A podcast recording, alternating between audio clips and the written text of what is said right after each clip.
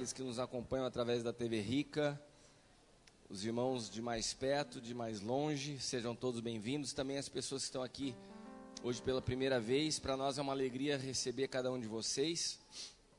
E eu espero conseguir pregar hoje gripado, mas vai dar certo. Amém? Tem uma meia dúzia que está torcendo para dar certo. Deixa eu falar uma coisa para vocês. Eu, eu já contei na terça-feira ou quarta-feira passada, eu, tinha, eu voltei de Fortaleza, a gente, eu estava ministrando num retiro, e eu voltei completamente sem voz, até agora não estou com a minha voz legal. Mas eu, eu ministrei sete vezes seguidas lá. E eu me deparei, me encontrei com uma igreja que ela extraía, ela extrai de nós a palavra de tanta fome, de tanta vida que se produzia no ambiente. E eu não sei se é uma impressão minha, mas eu estou achando a igreja dispersa hoje. A sensação que eu tinha quando a Fernanda falava era que ninguém estava ouvindo o que ela estava falando. Né? Então eu queria te convidar a, a que nós possamos ter uma cultura de celebração da palavra. Quando a palavra for pronunciada e de alguma forma o Espírito tocar a tua vida, que você celebre a palavra. Nós estamos num culto onde não tem espectadores e protagonistas, nós estamos juntos celebrando o Senhor. Então, se eu falo e vocês ficam quietos, é um, é, é, um, é um culto que é apresentado ao Senhor. Mas se eu falo e vocês respondem, nós juntos estamos apresentando um culto ao Senhor. Então, se eu te perguntar amém, você responde amém. Se você quiser dar glória a Deus, você dá glória a Deus. Se você quiser se levantar e saltar, você levanta e salta. Se você quiser aplaudir, você aplaude. Mas não fique parado. Amém? Não fique parado. Por favor, não fique parado essa noite. Vamos produzir um ambiente de adoração. Vamos criar, vamos criar um ambiente de fome pela palavra. Amém? Fala para quem está do teu lado, o Senhor quer falar contigo hoje.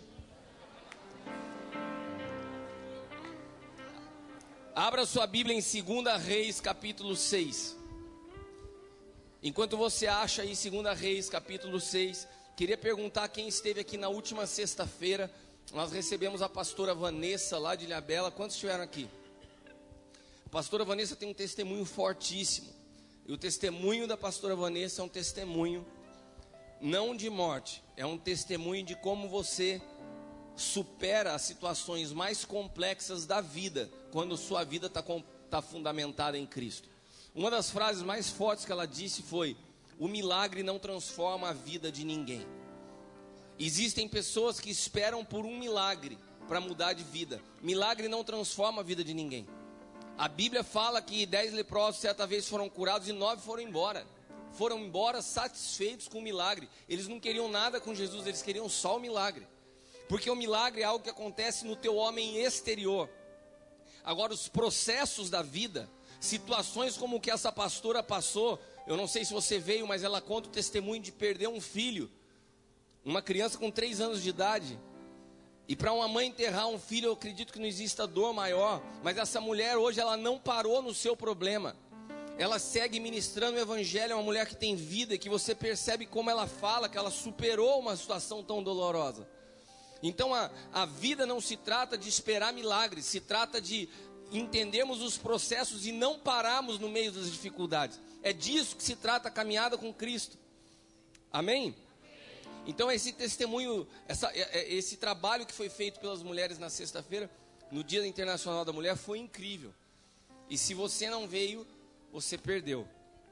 Agora é, vai ter quinta, sexta e sábado mais um trabalho muito interessante. A palavra que Deus trouxe a Leila a respeito do pensamento, crenças limitantes, pessoas que são governadas pelos cinco sentidos, e todo esse campo do pensamento vai ser trabalhado. Então eu gostaria de convidar você, que você convide outras pessoas, esteja conosco de quinta a sábado, nessa semana, nessa, nesse trabalho com as mulheres, que eu tenho certeza vai ser incrível. Amém? Amém. Está melhorando, mas tem alguns ainda que não entenderam o lance da resposta. Vamos tentar de novo? Amém? Amém. Isso aí. Se continuar assim, tá bom. Vocês abriram sua Bíblia em 2 Reis 6? Abriram, gente? Então, beleza. Então vamos ler. 2 Reis 6. E o servo do homem de Deus se levantou muito cedo e saiu eis que um exército tinha cercado a cidade com cavalos e carros. Então seu servo lhe disse: Ai, meu senhor, o que faremos? E ele disse: Não temas, porque mais são os que estão conosco do que os que estão com eles. E orou Eliseu e disse: Senhor, peço-te que lhe abra os olhos para que veja. E o Senhor abriu os olhos do moço e viu que o monte estava cheio de cavalos de fogo em redor de Eliseu. E como desceram a eles, Eliseu orou ao Senhor e disse: Fere, peço, esta gente de cegueira. E feriu de cegueira conforme a palavra de Eliseu. Amém? Eu não sei se todos vocês conhecem esse texto, é um texto bastante conhecido, mas relata uma história que aconteceu na época do profeta Eliseu, onde todas as vezes que existiam algum tipo de guerra contra Israel, Eliseu ele, ele contava para o rei de Israel as estratégias dos inimigos. Ele sabia exatamente o que ia acontecer porque Deus mostrava para ele. E daí o exército inimigo fica revoltado, fala: caramba, quem que é esse profeta dedo duro que conta tudo que a gente vai fazer e eles se preparam antes? Porque o ministério profético é um ministério de antecipação, não é um ministério de reação. E se a igreja é apostólica e profética, ela tem que ser uma igreja que antecipa os tempos e não que é reativa às situações. Então, quando eles ficam sabendo dessa situação, eles falam assim: vamos cercar a cidade onde está o profeta e vamos destruir com ele. E de repente eles estão lá numa casa e Eliseu tinha junto dele um servo, um homem que o ajudava, que caminhava junto dele, um discípulo. E esse discípulo olha de repente e vê aquela cidade cercada por um exército. Os olhos dele, quando, quando miram, quando enxergam aquela realidade, ele traz sobre a vida deles um temor e uma aflição. Ai, meu Senhor, o que, que nós vamos fazer? Um exército inteirinho nos cercando. E o Eliseu falou assim: calma. A oração do, de Eliseu é calma. Senhor, abre os olhos dele para que ele veja. Meu irmão, quando Eliseu faz isso, na verdade ele estava fazendo duas orações em uma. Eliseu estava falando assim: fecha os olhos naturais e abre os olhos espirituais. Leva esse homem, Senhor, a parar de enxergar naturalmente, que ele possa abrir os olhos do espírito. Sabe qual que é o tema da mensagem dessa noite? Lutando de olhos fechados. Fala para quem está ao teu lado, você vai precisar lutar de olhos fechados. Você vai precisar aprender a lutar de olhos fechados o maior inimigo, o maior opositor a realidades do espírito, a visão espiritual, ao que Deus está realizando nesse exato momento no espírito, é aquilo que os teus olhos naturais te mostram. Muitas vezes a realidade ao nosso redor é que nós estamos cercados naturalmente. Muitas vezes nós estamos atravessando situações que não têm saída, não tem solução iminente. Chegamos ao final das nossas forças. E nesse momento muitas pessoas entram em desespero. Muitas pessoas se pedem. Mas nesse momento onde chega nessa situação, Eliseu fala assim: "Calma. Senhor, abre os olhos dele para que veja o que eu estou vendo." Eliseu aprendeu a lutar, não por aquilo que seus olhos naturais mostravam, mas pela realidade do espírito que era muito superior àquilo que os olhos podiam mostrar. E com essa consciência do que se trata esse texto, a canção que nós cantamos nessa noite, ela fala exatamente sobre isso. Parece que nós estamos cercados, parece que nós estamos sitiados, parece que não há solução, mas nós estamos guardados em Cristo. Nós estamos escondidos em Cristo. Cristo habita em nós, nós habitamos nele. Ele é a esperança da glória, ele é a esperança da ressurreição, ele é a esperança de vida. Aleluia! Aleluia! Acho que agora está melhor para ministrar, irmãos.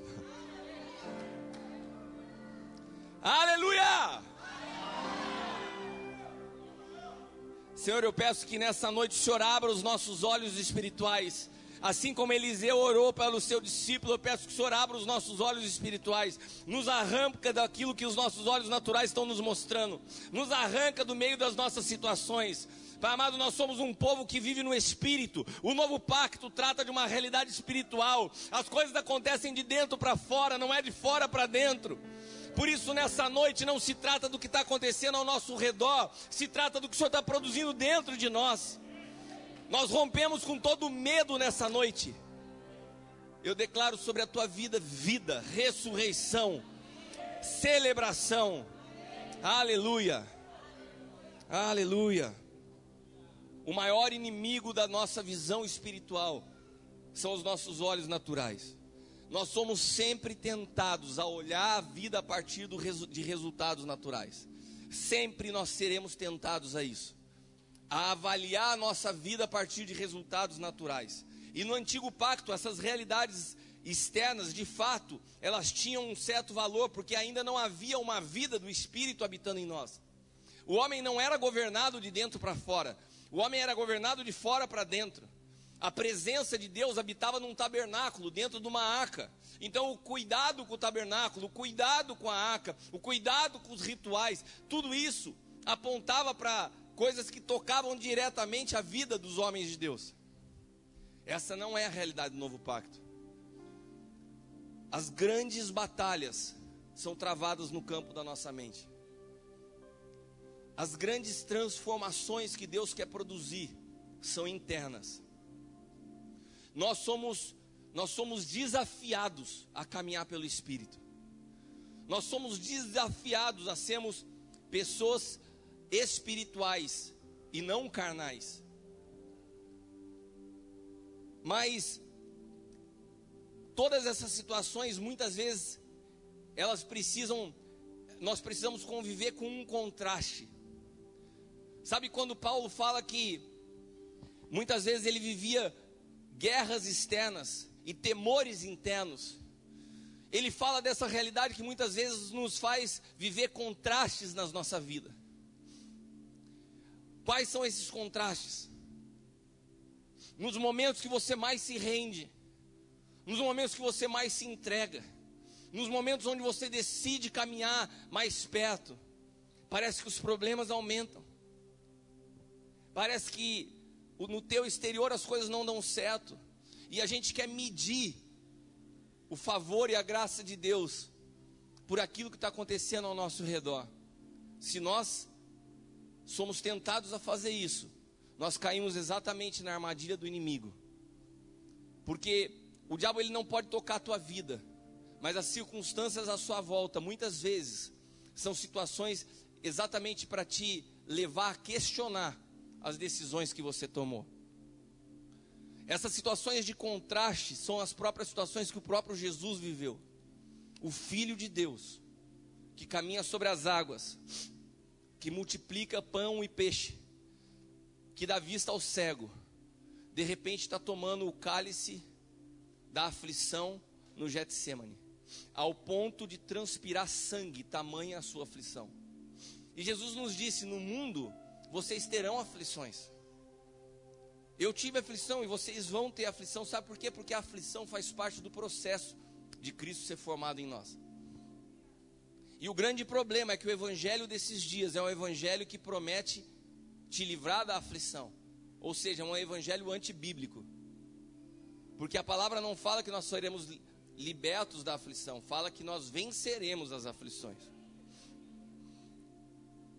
E nós precisamos entender que nesse, nesses processos que passamos, nessas lutas que, que travamos, nós não podemos permitir que os nossos olhos naturais determinem aquilo que nós cremos. Nós não podemos sair do mesmo sistema de medida desse mundo que aponta sucesso e fracasso em relação às circunstâncias que passam à nossa volta.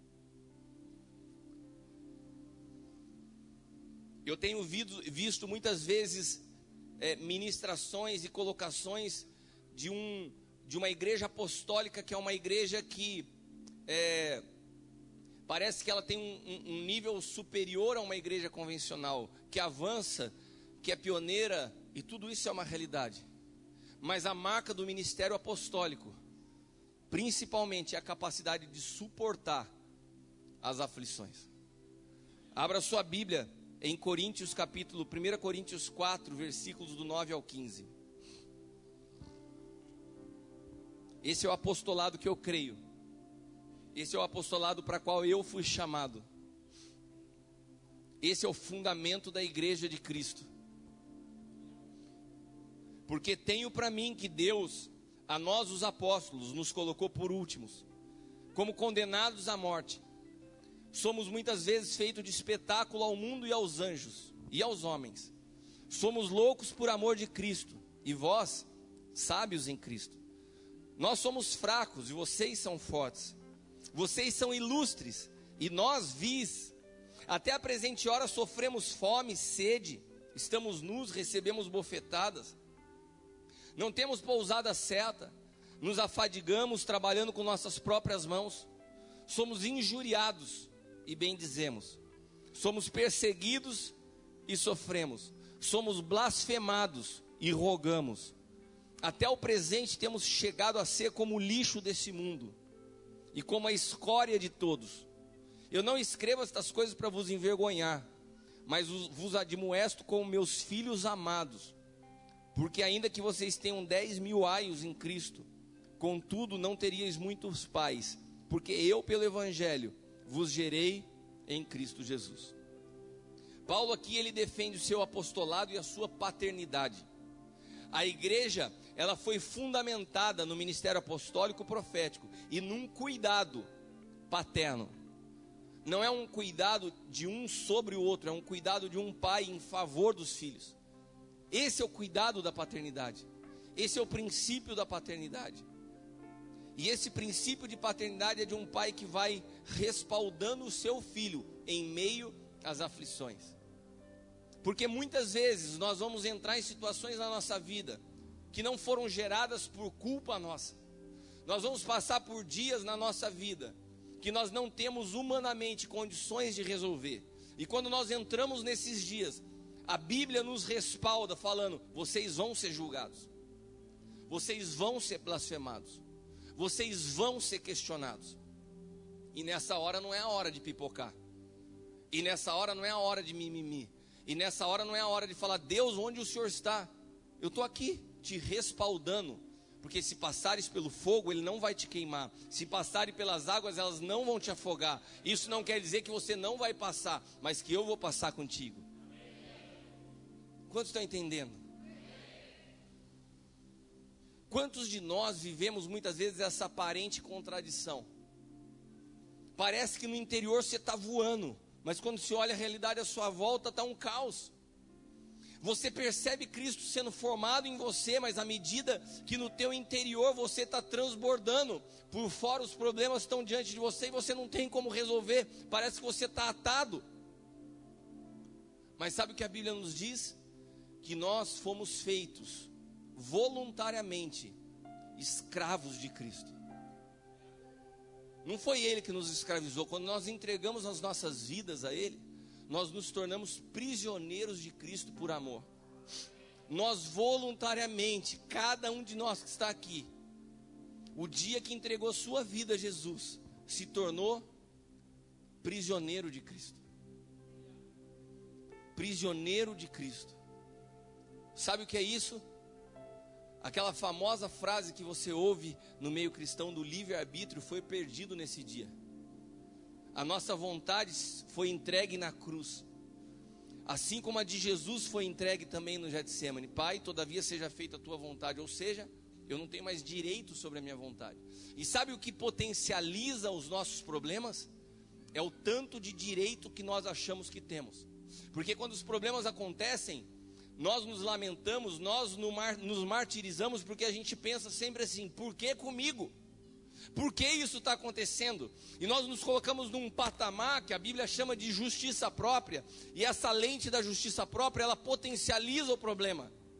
Se nós entendemos que todos nós somos prisioneiros de Cristo, não tem mais essa por que comigo. É o que o Senhor quer revelar de Cristo a mim no meio disso, porque todos vamos passar. Ninguém ficou fora dessa. Todos vamos passar. Todos vão sofrer aflições. Nós todos passamos por problemas todos os dias. O problema não é o problema. O problema é como nós reagimos aos problemas. Amém? Ficou confuso ou você entendeu? O problema não são teus problemas. O problema é como você reage aos teus problemas. É qual a mente, é da onde nascem os teus pensamentos quando olha para os problemas. Sabe quando você olha assim, caramba, eu estou conhecendo mais de Cristo. Comecei esse ano na escola de profetas, mas o meu casamento está cada dia pior. Como conviver com esse contraste? Eu chego da igreja voando e chego em casa é sapato voando. Aqui eu estou voando, lá em casa é o sapato. E daí você fala assim: será que é uma incoerência? Será que eu estou sendo hipócrita? Me sinto tão íntegro no espírito. Rompi com prostituição, rompi com pornografia. Mas que coisa, nesse exato momento eu também perdi minha reputação diante dos homens. Quantos já viveram esses contrastes? Na hora que se sente é, mais íntegro diante de Deus, mais inteiro diante de Deus, é o momento que externamente a sua reputação vai embora. Por situações que você não tem como resolver. Nossa, sabe, eu vivi muito tempo na mentira e parece que nesses últimos anos eu, eu consegui me libertar disso. Agora eu estou vivendo na verdade. Eu passei a viver na verdade. E parece que é um contraste, mas quando eu passo a viver na verdade, eu me torno alvo da mentira. No momento que eu estou mais inteiro na minha vida, sou acusado de coisas que não são reais. Quantos estão entendendo o que eu estou falando? Eu estou falando dos, dos contrastes que nós passamos na vida. Mergulhei em Cristo, me sinto enriquecido de tanto que eu recebi. Mas nesse momento é o momento onde as minhas finanças acabaram. Tenho dificuldades diárias para pagar as contas, para as necessidades mais básicas. Esses contrastes acontecem na vida de todos. O problema que é potencializado é a partir da onde você está olhando para a vida, porque se os teus olhos naturais ditam as batalhas que você está travando, você está potencializando todas essas coisas externas e ignorando as de dentro. E muitas vezes colocando em xeque o que está acontecendo por dentro diante das coisas que estão acontecendo por fora. Mas se você fecha os teus olhos para aquilo que é natural e olha só o espiritual, você vai perceber que nós estamos avançando de glória em glória, de vitória em vitória, porque mesmo nessas circunstâncias, nada pode nos parar. E todas essas circunstâncias são temporais, meus irmãos. Elas vão durar um tempo e elas vão ter que se acabar, mas o que Deus está produzindo dentro de nós é eterno. Então, o grande desafio é não pare diante de realidades externas. Enquanto Deus está trabalhando dentro de você, não permita que as realidades externas te paralise. E eu não estou falando para você de uma plataforma de alguém que está vivendo num mar de rosas. Esse é o meu desafio diário. Eu escolhi isso para minha vida desde que eu entreguei minha vida para Jesus. Há vinte e poucos anos atrás, o primeiro desafio foi perder todos os meus amigos. O evangelho não era simples como hoje. Fui alvo de vergonha, de brincadeira, de zoação, ninguém compreendia. Como que o cara que estava com a gente agora na balada, nas festas, agora diz que é crente? Depois foram os desafios profissionais, que foram crescentes as crises que vieram sobre a economia desse país nos últimos anos, que atacou a todos. Mas quando você é um homem de Deus, quando você é um apóstolo, você sai desse cenário natural e você é muito maior o alvo da acusação, como Paulo disse.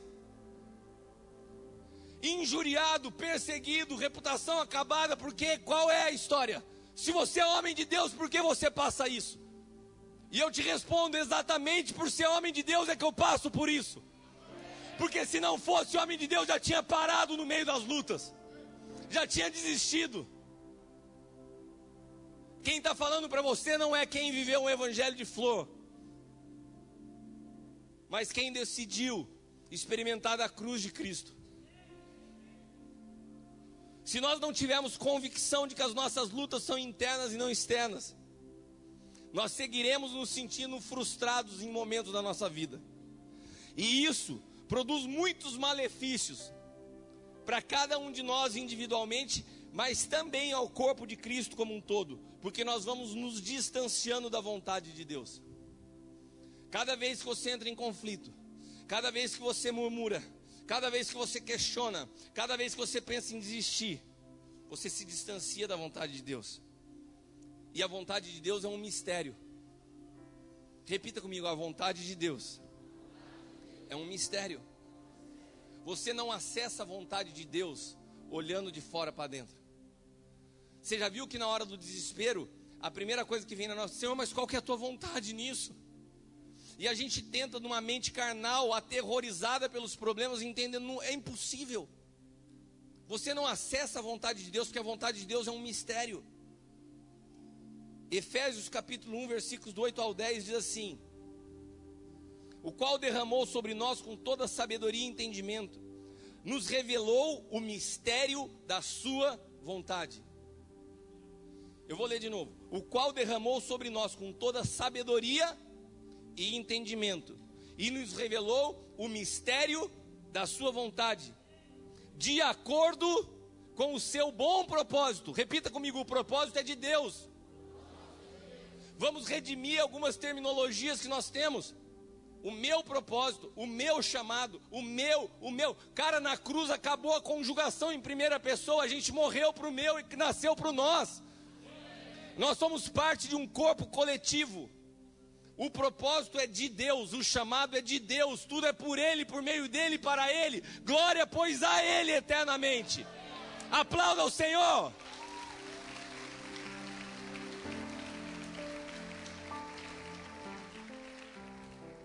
A vontade de Deus é um mistério, de acordo com o seu bom propósito, que foi estabelecido em Cristo ou seja, de fazer convergir em Cristo todas as coisas, celestiais ou terrenas, na dispensação da plenitude dos tempos.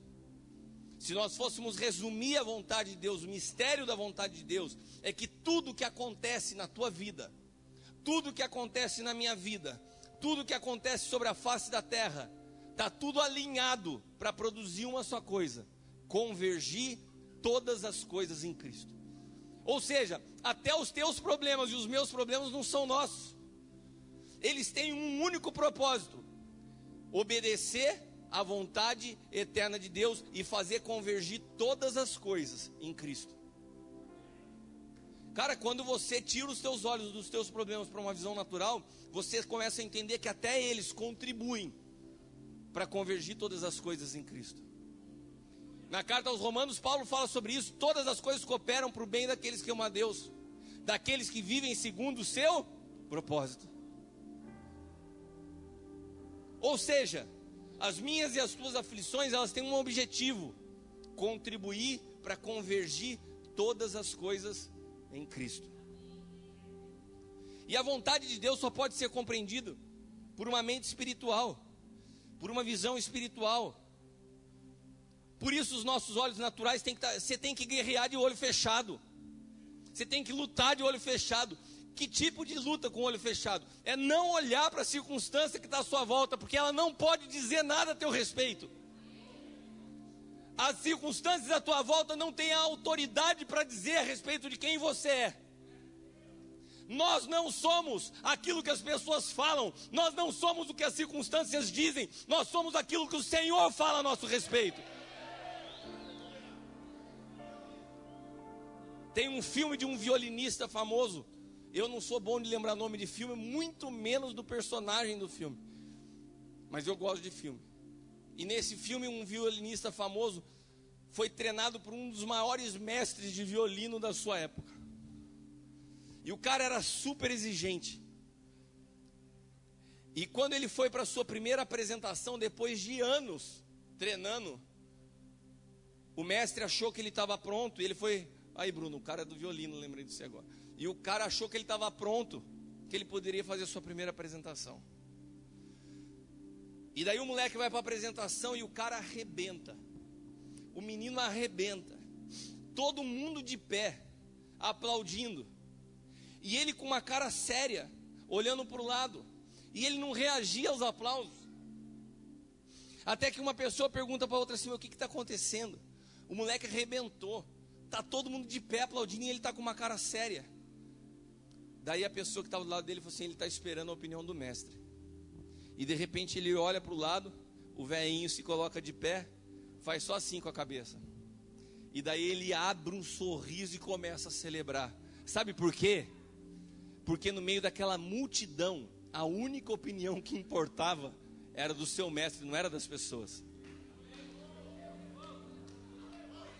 Sabe o que isso quer dizer?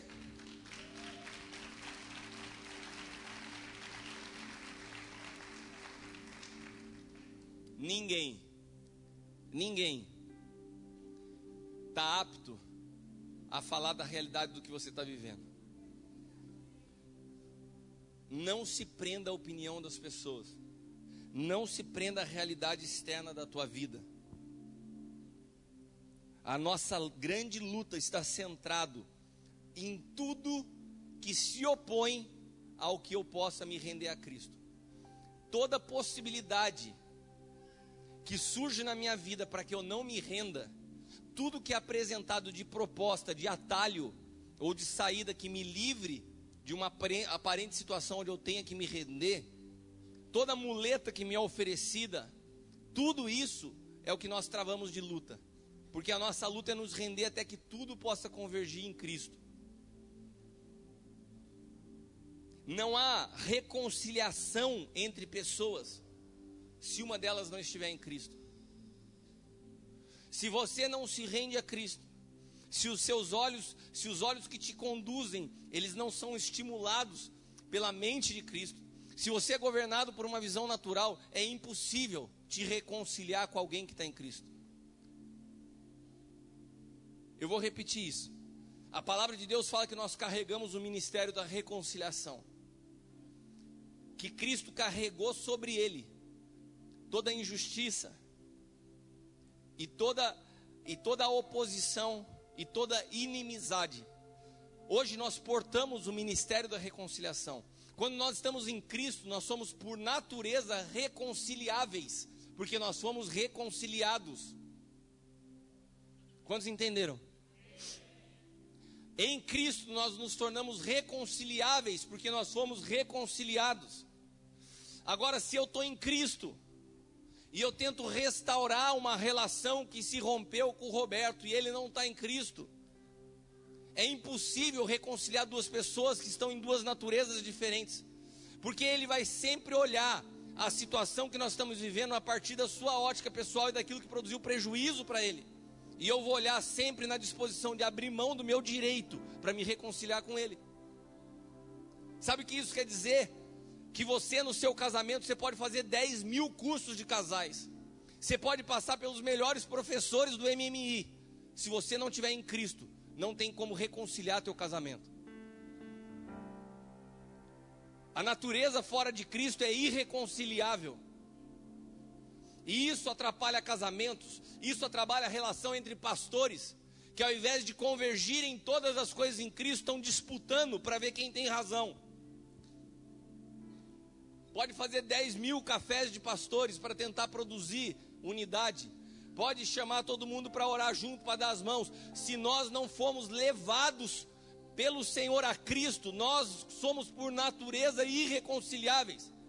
Vamos sempre ver o outro, vamos sempre ver o próximo como alguém que compete comigo e não como quem coopera comigo. Nos tornamos competidores ao invés de cooperadores. E as igrejas que não compreendem isso seguem disputando pessoas. Fulano de tal que era meu, agora está aí com você. Quem é dono de alguém? Quem é dono de alguém? A quem você pertence? O vínculo que nos une ao amor, não à posse. Nós servimos em amor, nós cuidamos em amor.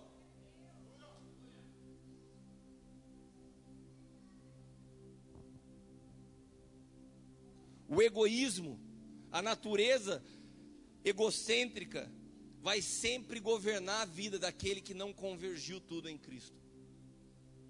E daí tudo, tudo gira ao meu redor, dos meus interesses, dos meus benefícios e dos meus prejuízos. Quem está em Cristo abriu mão de tudo você quer saber se você está em Cristo?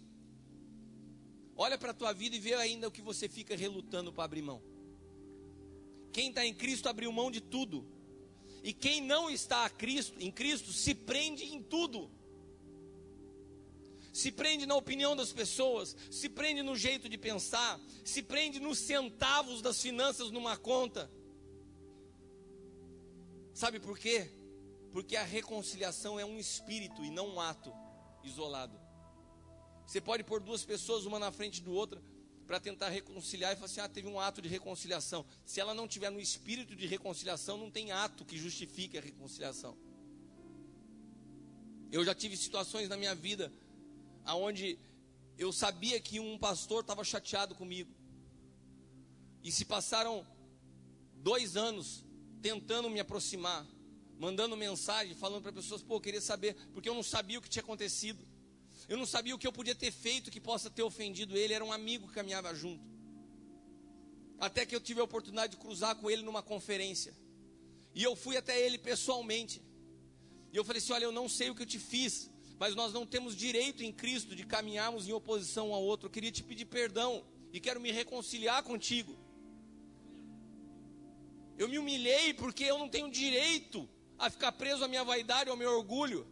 Ou pensando assim, ah, eu não fiz nada, por que, que eu vou chegar diante do cara? Eu fui contra a minha natureza para produzir isso. E ele me, me abraçou e disse amém. Foi um ato para ele. Para mim era um espírito. Ele continua a mesma coisa. Porque se nós não tivermos debaixo de um espírito de reconciliação, não tem ato de reconciliação. Repita comigo, a reconciliação é um espírito. Como que, como que a gente consegue aconselhar casais aonde um não está debaixo do espírito de reconciliação, onde um não é governado pelo espírito de reconciliação, é impossível. É um exercício frustrante para nós como pastores.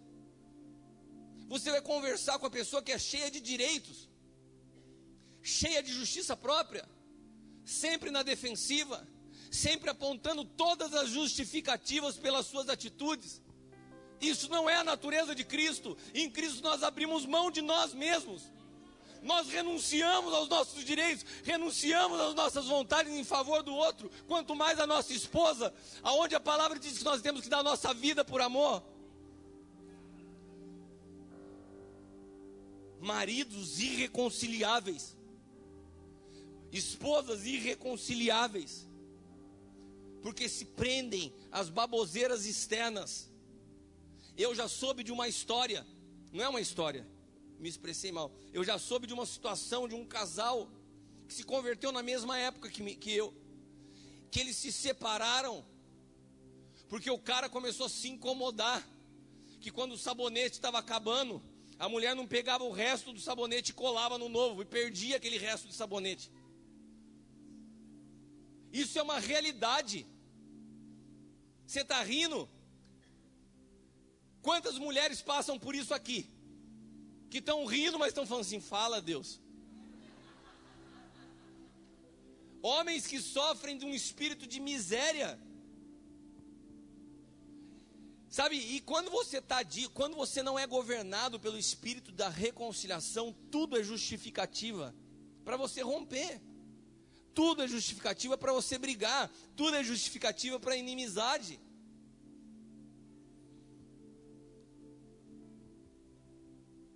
As pessoas irreconciliáveis, elas não se tornaram irreconciliáveis pelas suas diferenças com outras pessoas, mas pela ausência de Cristo.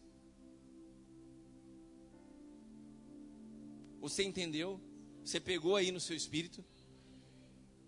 Eu não sei se você vive alguma situação onde não tem reconciliação. Mas pessoas irreconciliáveis, elas não se tornaram irreconciliáveis por causa da diferença que tem com você, ou você tenha com outro. Essa dificuldade de reconciliação não é pela diferença, é pela ausência de Cristo.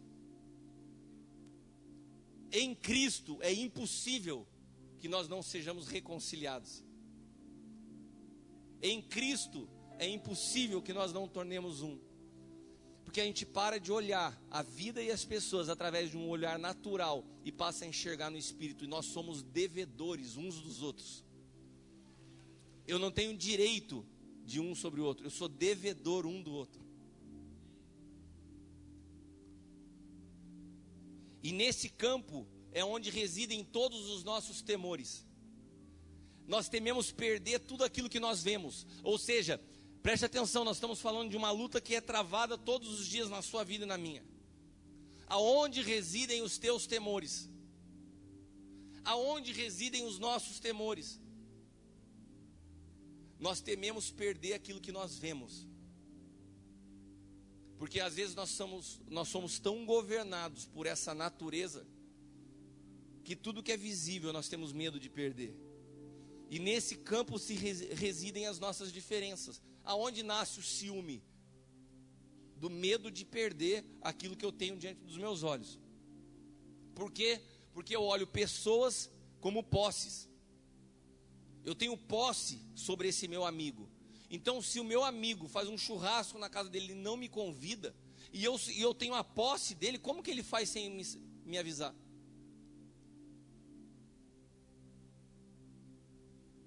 Eu tenho no casamento, então o casamento, a pessoa é a minha posse. Eu casei com a Leila, ela passou a ser minha propriedade. Essa é a visão que muitos homens têm. Pessoas que têm uma paternidade equivocada, uma paternidade espiritual que nasceu de um legalismo, porque nós só, nós só vivemos a graça, nós só vivemos o novo pacto quando nós somos emancipados da lei. A, a lei é o nosso tutor até que nós venhamos a amadurecer.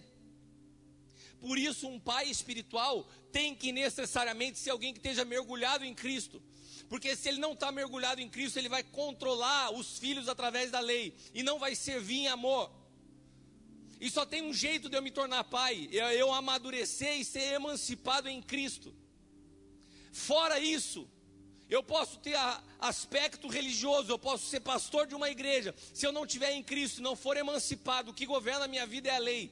Por isso a palavra de Deus nos diz que aquele que está em Cristo, mas não amadurece, em nada ele se difere de um escravo.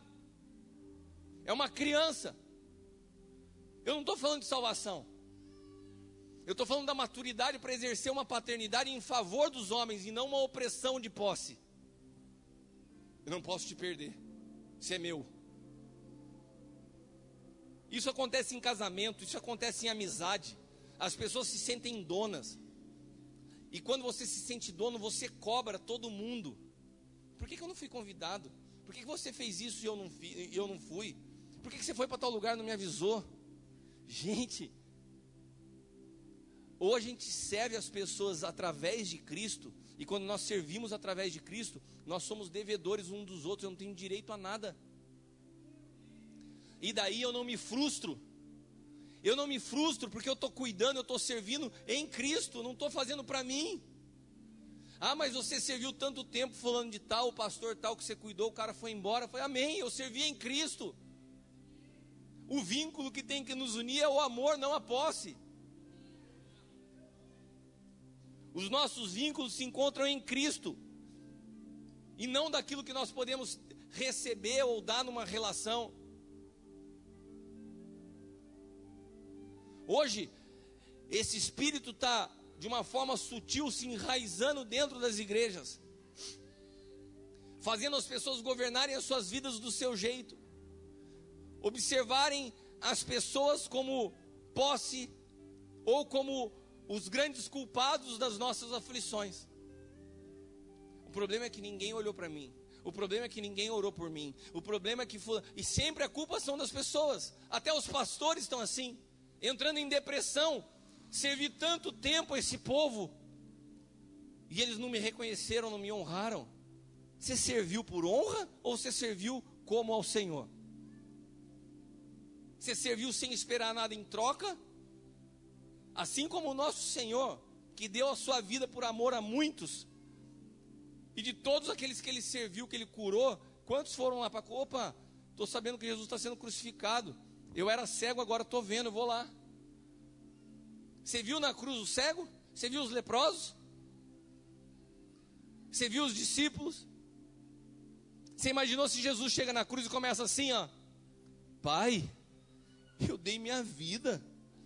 Eu orei, aquele cara lá então, fiquei o tempo inteiro com ele.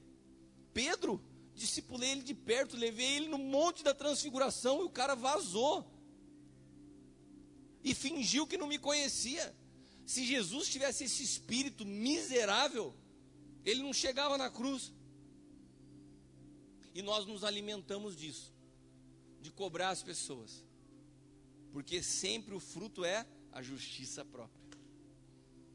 A marvada da justiça própria.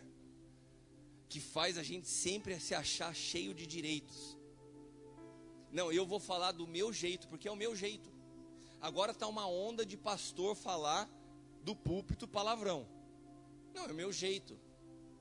E eu falo do jeito que eu quiser. Está uma onda de pastor xingar as pessoas nas redes sociais. Eu faço do meu jeito. Se entrou na minha página, eu te trato do jeito que eu quero. Quem disse que tem o seu jeito? Quem disse que a gente tem direito de tratar as pessoas do jeito que a gente quer? Quem disse que a gente tem direito de falar do que a gente quer? A palavra de Deus na Bíblia é algo que é tratado de uma forma tão séria que fala que a gente vai prestar conta de cada palavra que sai da nossa boca. Você acha que eu tenho direito, da mesma boca que glorifica a Deus, eu estou falando um montão de palavras chula? Você acha que eu tenho direito de porque eu expressei a minha, minha, minha opinião numa rede social, alguém veio embaixo, fez um comentário que eu não gostei, eu xingar a pessoa, mandar a pessoa para aquele lugar? Você me desculpa, nós estamos entrando num campo completamente equivocado. O evangelho é a renúncia do eu, não são os meus direitos sobre o outro. E vou te dar uma orientação, meu irmão. Tenha discernimento de quem você segue nas redes sociais. Não se alimente desse espírito. Nós queremos falar do nosso jeito e não do jeito de Deus. Dar as nossas opiniões, ainda que elas sejam desconexas com a dele. Sabe por quê? Porque se a gente perdeu a visão, a gente perdeu os protocolos. Eu acho que eu posso tratar todo mundo de qualquer jeito. Nós esquecemos que a palavra de Deus nos chama de embaixadores. Sabe o que é um embaixador? É um representante. Eu não tenho direito de me portar como eu quero, porque eu represento um reino que não é desse mundo.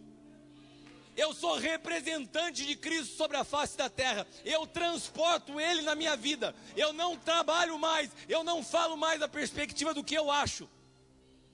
Eu o represento na maneira que eu me movo. Então eu trato as pessoas a partir de como Ele trataria. Eu observo as coisas a partir de como Ele observaria. Eu falo palavras através de como Ele falaria. Não ache natural. Se começar essa onda, não ache natural palavrão no meio dos crentes. Não é. Não é. Quando Isaías fala assim: Ah, eu vi o Senhor. Eu sou um homem de lábios impuros e habito no meio de um povo de impuros lábios. Ele tem essa experiência porque ele tem uma experiência com Deus e a sua identidade é transformada. Sabe o que está faltando para alguns pastores hoje? terem uma experiência com Cristo, para terem suas identidades transformadas e não tentarem pegar as suas identidades que mal resolvidas e trazerem para o púlpito para pregar do jeito que querem.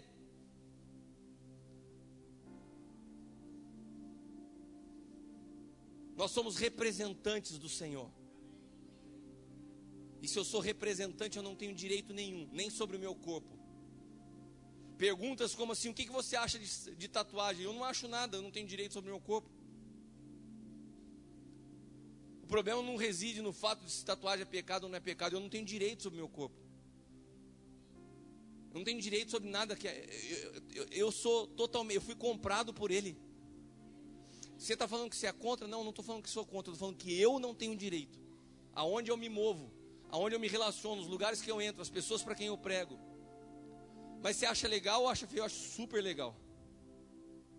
Estou abrindo meu coração para você. Gostaria de ter um monte, que nem o Rubens. Acho super legal. Eu não tenho direito. Assim como eu prego aqui, eu preguei num conselho de, de pastores batistas lá em Curitiba. Eu vou aonde o Senhor tem aberto portas, eu entro porque eu tô, estou tô representando a Ele. Eu não tenho direito sobre a minha vida, eu não tenho direito de ter o que eu quero. Eu não tenho direito de falar do jeito que eu quero. Eu perdi a minha vida, não vivo mais eu mas Cristo vive em mim. A vida que eu vivo na carne, eu vivo pela fé e não pelos olhos. Se você vai aplaudir, aplauda direito.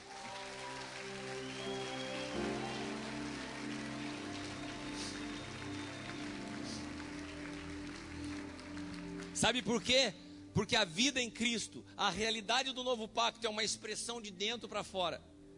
Nós somos chamados a manifestar e não a se exibir. Manifestação é o atributo de quem coloca para fora uma realidade interior. E exibicionismo é o que tenta se mostrar tudo que, tudo que tenta se mostrar por fora, trazendo a atenção para si mesmo e não para Cristo. O nosso chamado como igreja é manifestar Ele e não exibir a nossa vida. Porque Ele reside no nosso homem interior, Ele não está centrado na realidade do nosso homem exterior. Então nós manifestamos o interior e não exibimos o exterior. E hoje nós estamos diante de dias onde a igreja se tornou muito visual. E isso é um perigo para a nossa fé, porque nós somos chamados a lutar de olhos fechados. Nós somos chamados a arrancar os nossos olhos das coisas naturais. Nós temos que estar dispostos a morrer para os resultados em favor do crescimento. O nosso nível de sofrimento em meio às circunstâncias é proporcional à nossa capacidade, à capacidade de enxergar a Cristo. O que é isso? Todos nós vamos passar as aflições, todos nós vamos passar por situações difíceis na nossa vida, mas o nível do nosso sofrimento é proporcional à medida que nós estamos rendidos a Cristo. Enquanto eu estou preso na minha justiça própria, enquanto eu estou enraizado nos meus direitos, o meu sofrimento é sempre muito maior. Quando eu estou rendido a Cristo, eu passo pelas tribulações com uma outra intensidade de sofrimento. Quando os nossos olhos espirituais se abrem, um dos maiores aprendizados que recebemos é a habilidade de lidar com os desafios externos, com os sofrimentos que nós somos expostos todos os dias, sem nos prender a eles. E, e, e dentre todos os obstáculos para essa vida, onde nós lutamos de olho fechado, eu, eu volto a repetir para vocês: o maior obstáculo a isso se chama justiça própria. Repita comigo: justiça própria. Por que eu? Por que comigo? Por que isso? Por que aquilo? Por que fulano de tal e não eu? O meu direito como marido nessa casa, porque eu sou sacerdote. Quantos homens falam assim com suas mulheres?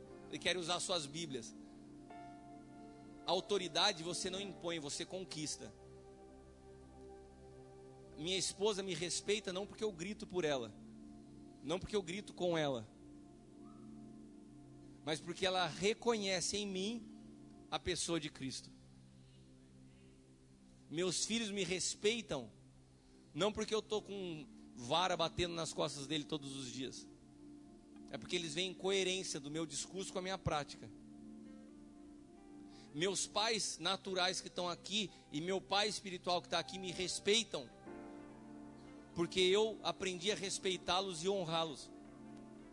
Você sabia, eu tenho 45 anos de idade.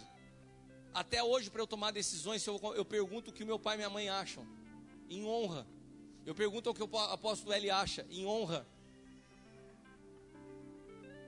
Eu vejo jovens falando assim: quando eu tiver 18 anos, eu sou dono do meu nariz. Você não é dono de nada, meu irmão, você não entendeu nada.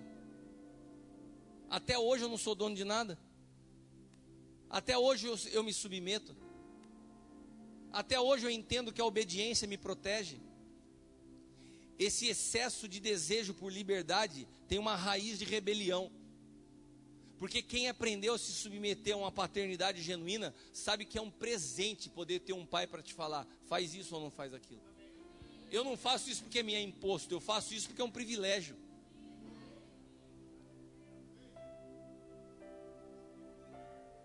Abra sua Bíblia em Isaías 64. Isaías 64, versículo 6.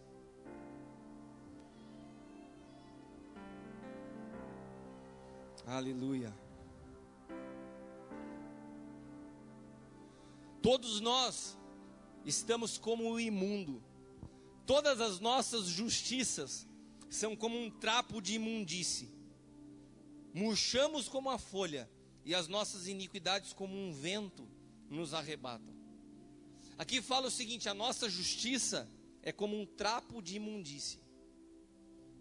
Sabe quando você se prende ao seu direito? Sabe quando você se prende à sua justiça? Isso não é justo. Sabe quando você solta essas expressões, quando nós soltamos isso? Isso não é justo. Essa justiça, para Deus, é como um trapo de imundície. E o que mais nos prende nesse trapo de imundície é o orgulho. É o orgulho que nos cega. É o orgulho que alimenta a justiça própria. É o orgulho que não faz com que você abra os teus olhos espirituais e reconheça a miséria e fale assim: perdão. E tenha humildade de chegar num relacionamento, de chegar diante de uma esposa e falar assim: meu amor, eu errei. Meus olhos se abriram, eu estou errado. Nós nos prendemos Há dois irmãos que andam de mão dada, a justiça própria e o orgulho.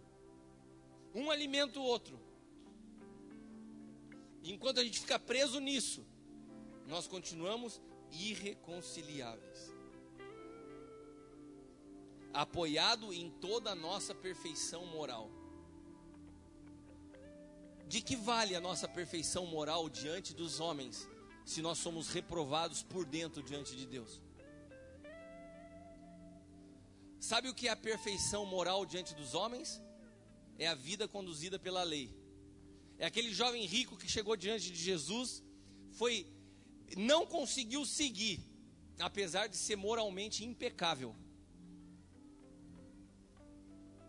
As pessoas que mais me acusaram ao longo da minha jornada cristã são pessoas que tinham esse mesmo esse mesmo contexto. Pessoas que moralmente cumpriam suas obrigações diante da sociedade, mas que internamente eram pessoas podres. Porque a perfeição moral é uma carcaça de legalismo que esconde a realidade de quem nós somos. Jó foi um homem provado por Deus, porque Jó se apoiou mais na sua moral Jó, se, Jó era apaixonado pela sua moral. E Deus falou assim: Jó, você precisa me conhecer de dentro para fora. Os teus olhos têm que se abrir. E depois de todos os processos de Jó, onde ele perde tudo, onde ele é julgado pelos homens, onde ele perde a sua moral diante dos homens, onde a sua reputação vai abaixo, porque na época da lei você era medido por aquilo que você tinha, e as situações que vinham sobre a sua vida de dificuldade, eram a prova que Deus não era contigo. Então os amigos de Jó julgavam ele. E no final de tudo aquilo, ele chega e fala assim: Agora meus olhos te veem. Agora meus olhos foram abertos. O nosso legalismo e a nossa moral não são suficientes. Eles muitas vezes são como trapo de imundície, porque eles andam de mãos dadas com a justiça própria. Eu não me apoio em nenhum mérito. Eu não me apoio em nenhum ato de justiça. Eu me apoio na vida de Cristo, que me justificou. E Ele governa a minha vida.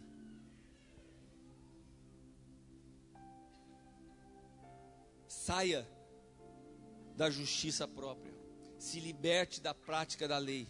O Evangelho não é um livro de certo e errado, de pode e não pode. O Evangelho é uma mudança de natureza. E para que você receba a natureza de Cristo, você tem que abrir mão da tua.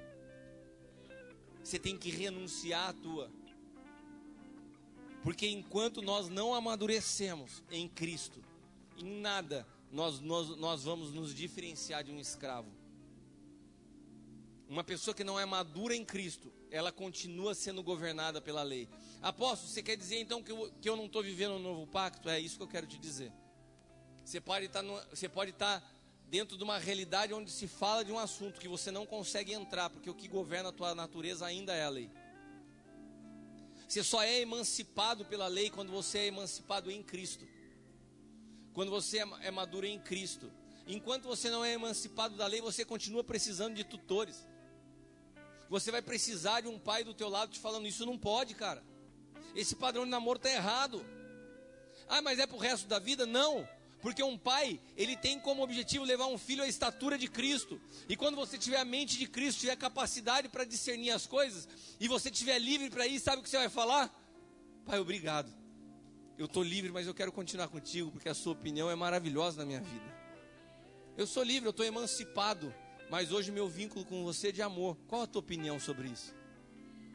Esse é um processo de ser emancipado. Não é porque você está num ambiente onde se fala do novo pacto que você já entrou nisso. Porque o amadurecimento em Cristo é que nos emancipa da lei.